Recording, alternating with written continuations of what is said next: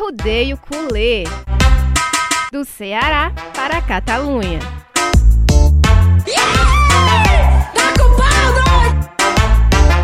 Fala galera! A gente tá de volta com mais um episódio do Arrodeio Culê. Eu, Marta Negreiros, novamente, pela segunda vez, ao lado de Davi Sacramento. Tudo bom, Davi? Tudo ótimo. Vamos para esse segundo episódio aí de muitas novidades, tanto dentro de campo como fora de campo, pro Barcelona. Sim, sim. Novamente falando de coisa boa. Então eu acho que a gente tá dando sorte. Porque desde que a gente começou, há um episódio atrás, é só falando de coisa boa. Tomara que continuemos falando de coisa boa na quarta-feira também, né? Com certeza. Esse é o nosso maior desejo. E na verdade vai ser na quinta, né? Isso. Pós-jogo. No pós-jogo. Mas que a gente fale de coisa boa pelo restante da temporada e no pós também, que é o nosso desejo que o Lionel fique. E a gente vai começar falando é, do jogo da rodada do, da La Liga, né? O Barcelona foi a Pamplona enfrentar o Osasuna e fez aquele jogo ali com uma partida bem burocrática, conseguiu, fez o dever de casa, não teve ali muito teve um pouquinho de dificuldade ali na, na infiltração, o Osasuna veio bem fechado. Mas em geral foi uma partida bem burocrática que deu para os jogadores ali manterem um ritmo, meio com uma preparação para o jogo mais importante que vai vir na quarta-feira. E conseguiu ali os 2 a 0 com gol de uma joia aí da, da La Macia, o Ilaix Moriba, com assistência de Lionel Messi, que aliás foi quem deu as duas assistências da partida, né? Um passe surreal para o Jorge Alba naquela jogada ali manjada que nem Jesus Cristo consegue parar. e os dois é, protagonizaram aí mais um gol para o Barcelona dessa forma. Pois é, é, foi um jogo bem burocrático e o jogo burocrático do Barcelona tem que incluir dois pontos que ficaram claros, né? É, Messi com sua genialidade e o Ter Stegen salvando a gente. Eu até anotei aqui que as principais chances do, do jogo, na verdade, vieram do Osasuna, um chute de fora da área, de barra, e depois algumas, algumas jogadas que o Ter Stegen fez defesas espetaculares. Então, realmente, é, foi um jogo burocrático. O Osasuna, ele impôs uma certa dificuldade, mas quem tem Messi sempre tem uma saída, só para falar um pouquinho da questão tática, do posicionamento, manteve-se o 3-5-2, com a diferença que entramos com dois zagueiros canhotos, né, Lenglet e um Titi. Sim, justamente e é perdemos o Piquet, lesionou de novo aí, tá fora por tempo indeterminado. É uma, uma perda muito grande e ainda fica mais preocupante quando a gente vê que um Titi caiu bastante de rendimento. Inclusive nesse lance do Ibarra, o Jordi Alba, tão criticado pela nossa amiga Marta na parte defensiva, ele que dá a pressão no Ibarra e o Titi deixa o Ibarra livre para chutar, chega atrasado na cobertura. Futebol profissional não pode dar aquele espaço. É, e é uma então... pena. Hã? E é uma pena, porque o Titi, ele, ele foi uma, uma das revelações, assim, na zaga. É, campeão do mundo pela França, era um baita de um zagueiro, e aí veio essa lesão no joelho, que aí depois, cara, simplesmente não conseguiu voltar a ser um Titi que, enfim, é, conseguiu vaga na seleção titular campeã do mundo. Sim, na primeira temporada dele do Barcelona, é, quando ele veio do Lyon, né, sem dúvidas foi considerado a melhor contratação do Barcelona na época jogou bem algumas temporadas, mas depois de, les... de uma lesão assim no joelho e algumas lesões, algum tempo fora. Não hoje o ritmo que para voltar a ser o que é, o, o, hoje eu digo que o Lenglet é mais zagueiro do que ele. É, hoje sim. Hoje sim. Eu acho que se for comparar o auge do, do Umtiti com o Lenglet é incomparável. Mas é, não tem comparação. Hoje, obviamente que sim, aquela vaga ali, do, aquele espaço do, do campo tem que ser ocupado pelo Lenglet. É... E é realmente, o Ter Stegen fez outra grande partida, salvando a gente ali é, no gol. E de novo, o Coman veio com esse, é, esse esquema de três zagueiros, 3-5-2. E depois ele fez a mudança tática novamente. E aí ele foi e voltou pro 4-3-3. E ele tá fazendo, assim, eu acho interessante para testar mesmo, porque o Barcelona vem se mostrando um time mais coletivo é, nesses últimos jogos. E eu acho que essa variação tática pode ajudar para realmente encontrar um encaixe que o time há muito não vem, tem perdido essa identidade. Sim, com certeza. É, é importante a gente lembrar que o Barcelona ele precisa de variação tática, ele precisa de, de opção. Assim, o Barcelona sempre foi acusado de ser um time de uma nota só. É claro que o 3-5-2 no primeiro tempo funcionou dentro da medida, e o 4-3-3 no segundo tempo também fez o Barcelona jogar de forma ok. Mas a gente vê que os jogadores estão sabendo se comportar dentro dessas duas formações.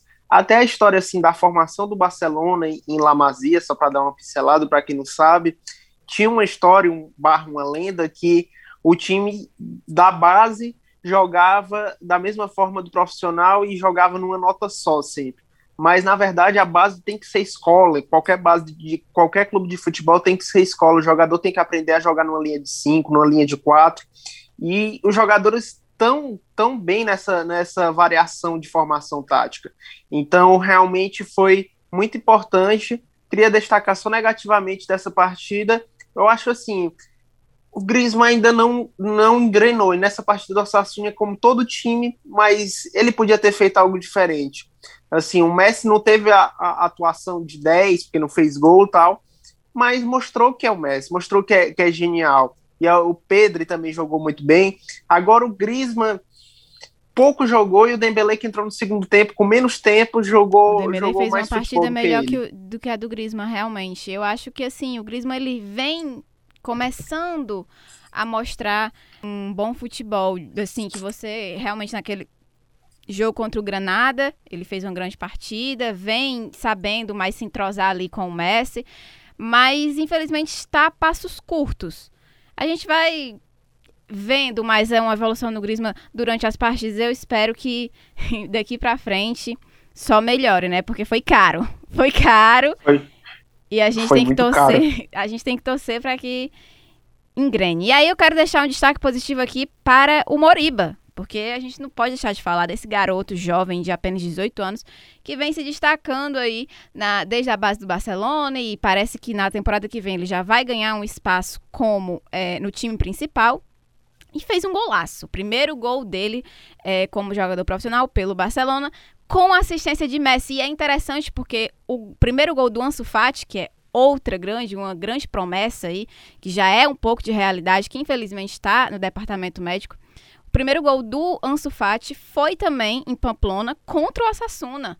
Então tem aí essa relação, essa correlação entre eles, que são duas grandes promessas para o futuro do Barcelona. E assim, a rodada dela terminou bem pra gente, né? Foi uma, uma ótima rodada para o Barcelona, porque no, no domingo teve o clássico, o derby de Madrid. Atlético de Madrid e Real Madrid se enfrentaram lá no Wanda Metropolitano, perdão.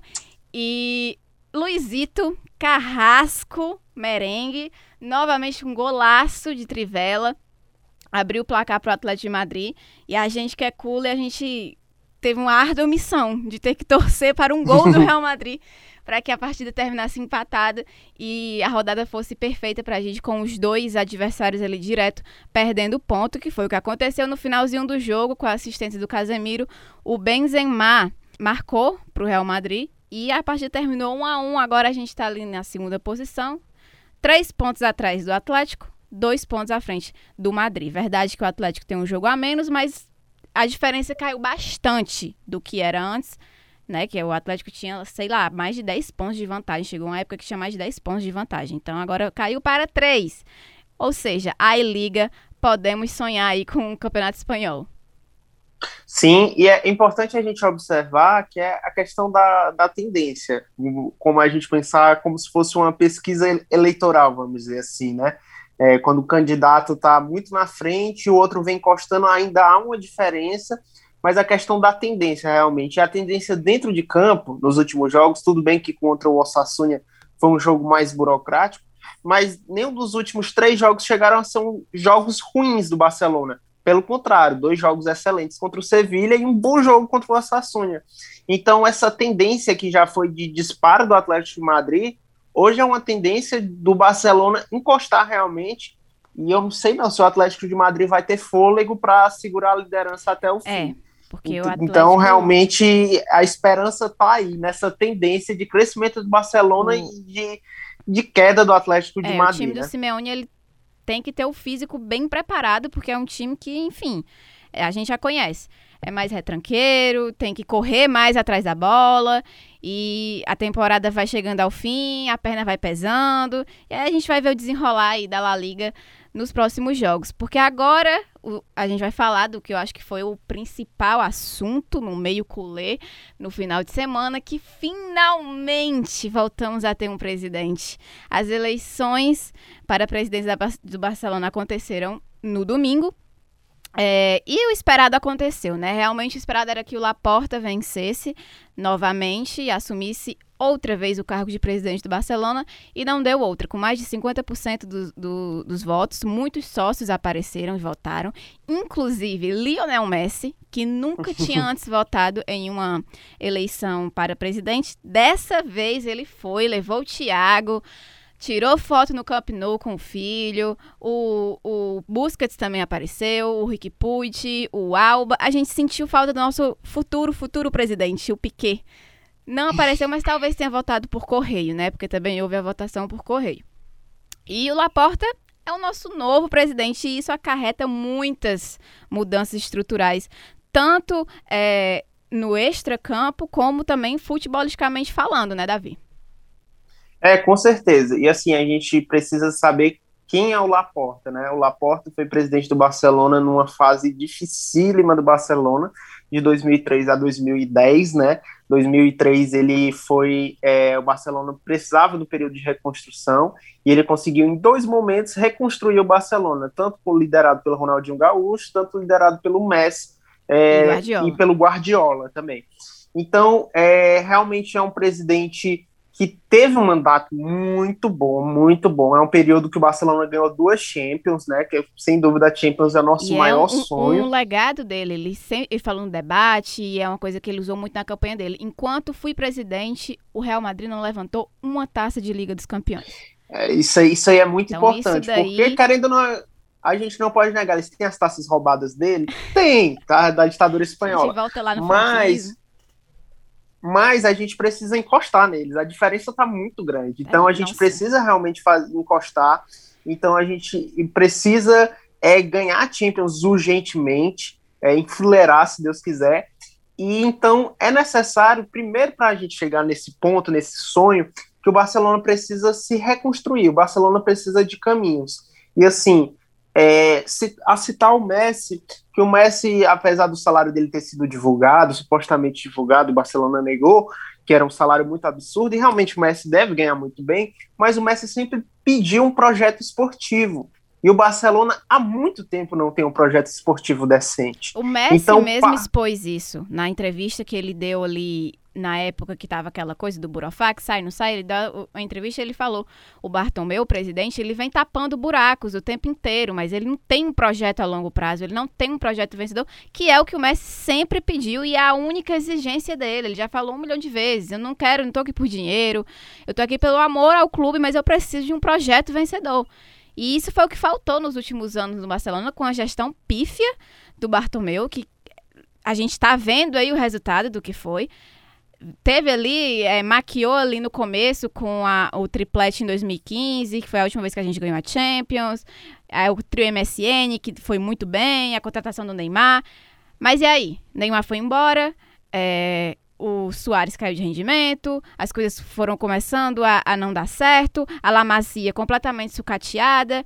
Então, e aí? O que, é que acontece? Não, não, tinha projeto, não tinha o que fazer, e era empilhando contratação em cima de contratação que não dava resultado. A gente tem vários nomes, é Arda Turan, André Gomes, o o próprio Coutinho, que foi a contratação mais cara da nossa história, não, não funcionou. Esses caras não funcionaram. Alex Vidal, muita gente. E uma demora é. para fazer essa reformulação na equipe que necessita. Nesse Rakitic era para ter saído do Barcelona há muito tempo. Tinha uma proposta de milhões de euros do PSG, se eu não me engano. Não foi vendido na época, saiu de graça agora para o Sevilha, voltou de graça para o Sevilha. Então, foi uma gestão ruim, ruim, muito ruim, tanto no campo futebolístico, quanto no campo econômico, como no campo social, que, enfim, acabou o Barcelona. Tipo, a gente vê isso tanto que foi na gestão do Rossel, se eu não me engano, que o Cruyff é, morreu sem pisar no, Barcelona, no, no Camp Nou. Ele, falou, ele devolveu o título de presidente honorário que ganhou na época do Laporta, quando o Laporta foi presidente pela primeira vez. E antes de morrer, ele voltou no, no, no, Barcelona, devolveu o título de presidente honorário, que não queria mais, e disse: não piso mais no Camp Nou, enquanto esses caras estiverem aqui dentro. O Guardiola saiu, obrigado com essa diretoria. Xavi, Iniesta, todos têm. Puyol, todos têm. Até o Neymar, né? Saiu O próprio Neymar. Todos têm problemas com essa diretoria. Então, realmente não dava para se sustentar. Realmente foi uma grande pedra no sapato do Barcelona, foi a nossa ruína do que a gente vive hoje, infelizmente, do, de sair do patamar de melhor clube do mundo para o que a gente é hoje, depois de seguidas vergonhas na Champions contra Roma, Liverpool, Bayern, PSG, agora, enfim. É, agora a gente pode ter um respiro, a gente pode respirar com essa volta do Laporta que a gente já conhece, sabe que é um presidente com voz forte dentro do vestiário. O próprio Piquet falou que os jogadores mandavam no clube. Isso não pode existir. O presidente tinha, é, o Bartomeu, deixava correr solto, entendeu? Então os próprios jogadores tinham mais voz, tinham, mandavam, às vezes, um treinar em decisões que não eram deles. Isso não pode acontecer, não importa se é o Piquet, se é o Messi, se é quem o presidente tem que ser a voz ativa ali. O Laporta ele é muito assim. Ele é muito polêmico, ele é muito é, é, realmente tem, tem uma personalidade forte e que não vai deixar correr solto desse jeito. Já falou que vai para Paris é, é, apoiar a equipe no jogo contra o PSG da Champions League, no jogo da volta. E também já falou que a primeira coisa que ele ia fazer seria ligar para o Messi, tentar aí a renovação do argentino, que acho que é a principal o principal dever, Demanda, a principal né? tarefa dele no momento, porque eu acho que é isso que todo mundo aguarda, é o que a gente mais espera, porque eu acho que é o pilar que sustenta o Barcelona hoje em dia e a gente vai perder muito, muito se o Messi acabar saindo, que eu acredito que não vai acontecer. Eu acredito que o Laporta vai conseguir só do Messi ter ido votar pela primeira vez na história mostra o quanto ele se importa com o clube e o quanto ele realmente quer que esse clube é, apresente a ele um projeto vencedor que ele tanto espera.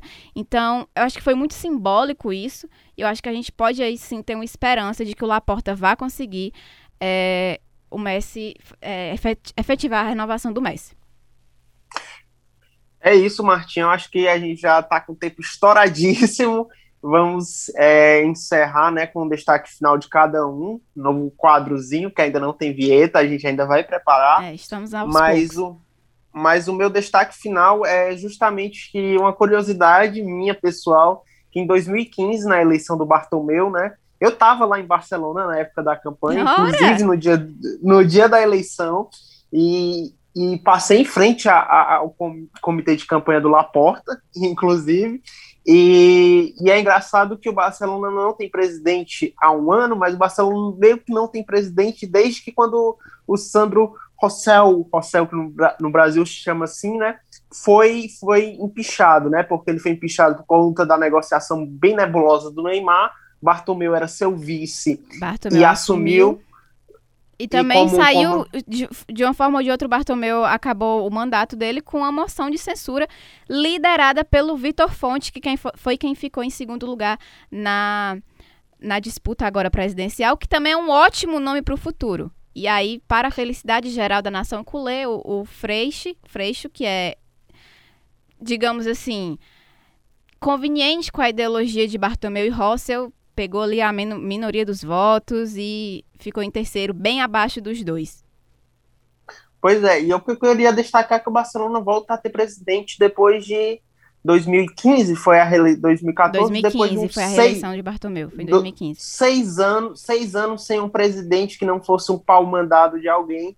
Então, depois de seis anos, o Barcelona realmente volta a ter presidente. Período esse que o Barcelona não ganhou nenhuma Champions. Então, vamos torcer para que as coisas mudem.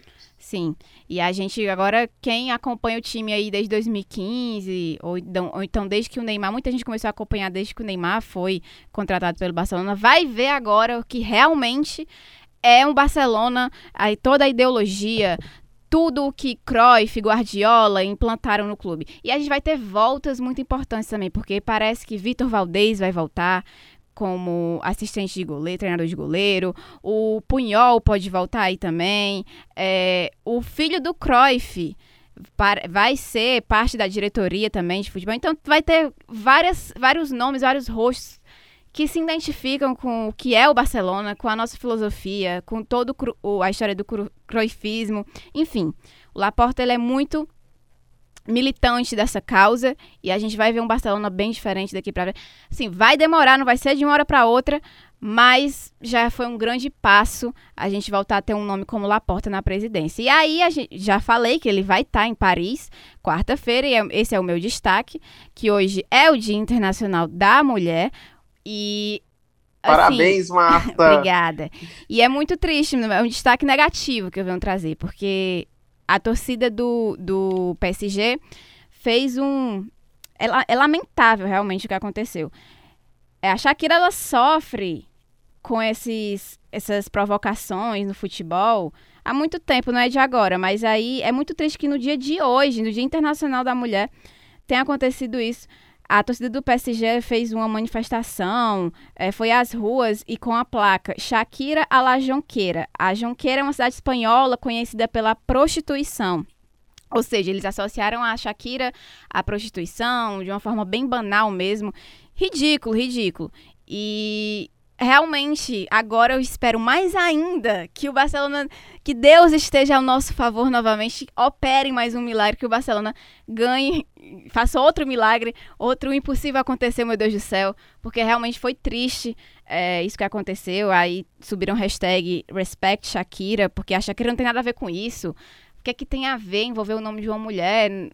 E aí muita gente falou, PSG, torcida do PSG, o Waka Waka é maior que teu time. E eu concordo com isso. O Waka Waka forever. Shakira merece respeito, assim como todas as mulheres que, de uma forma ou de outra, estão no meio do futebol e que às vezes são negligenciadas e desrespeitadas sem motivo algum. E é isso. É, a gente encerra aqui. A gente estourou de novo, mas acontece, né? Mais pra frente a gente vê é, a gente vai adaptando isso. Quinta-feira tem episódio de pós-jogo da Champions League. Já teremos um primeiro convidado. E a gente espera falar de coisa boa. Acho que é bem mais difícil. Mas assim, começamos as orações. A gente, a gente espera que ele esteja triste, o nosso A gente espera um que o nosso convidado esteja, esteja triste. Um pouco, né? Porque assim, ele vai ficar bem dividido nessa disputa aí. Enfim, foi um prazer. E até a próxima. Tchau, Davi. Tchau, pessoal. Tchau, Tchau. Martinha. Abraço. Arrudeio Culê. Do Ceará para a Catalunha.